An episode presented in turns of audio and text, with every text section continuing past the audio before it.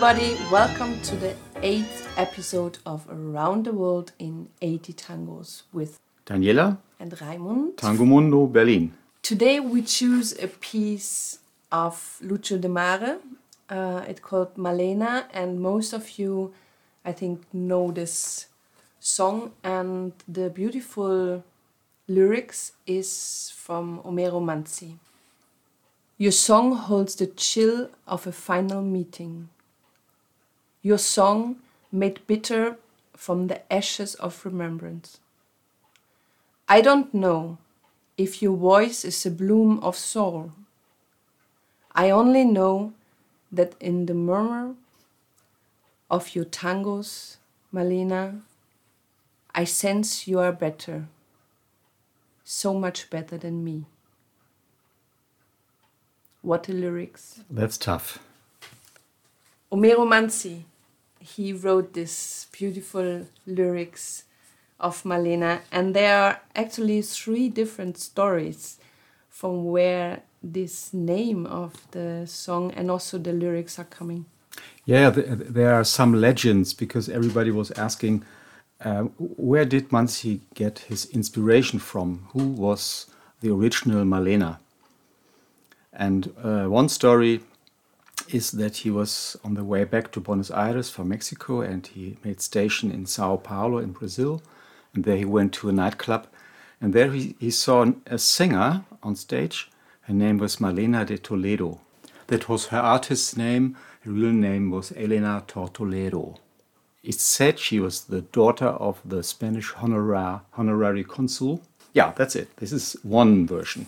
And the second version is a more romantic and love story because Homero Manzi was together with Nelly Omar and she said, Malena soy yo. means in English. Malena, that's me. That's a short story. yes.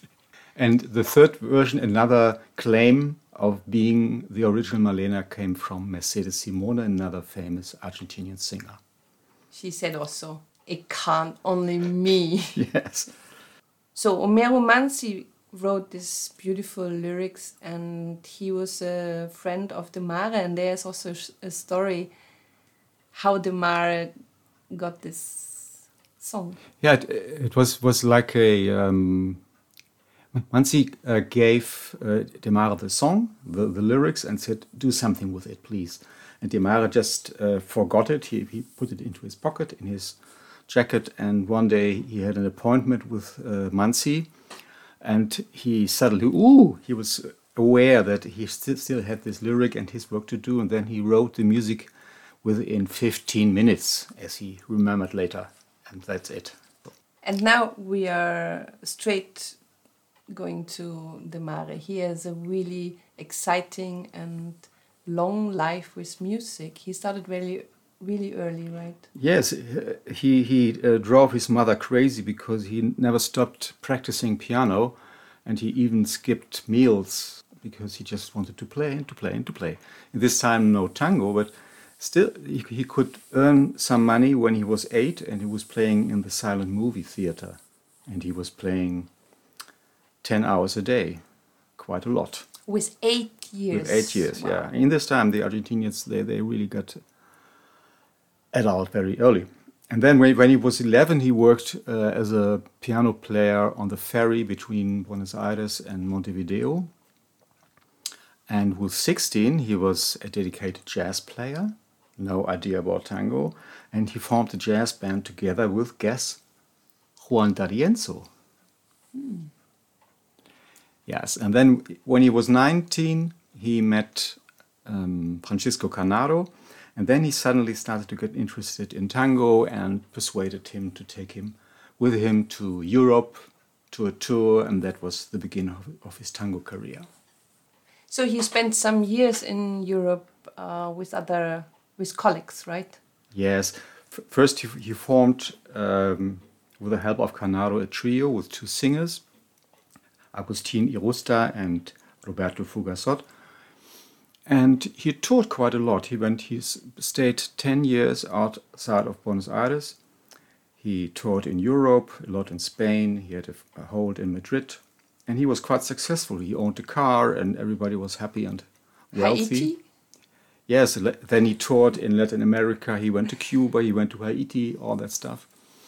And in the end, he um, wanted to uh, fulfill his dream of having his own tango orchestra, and he went back to Buenos Aires in 1936.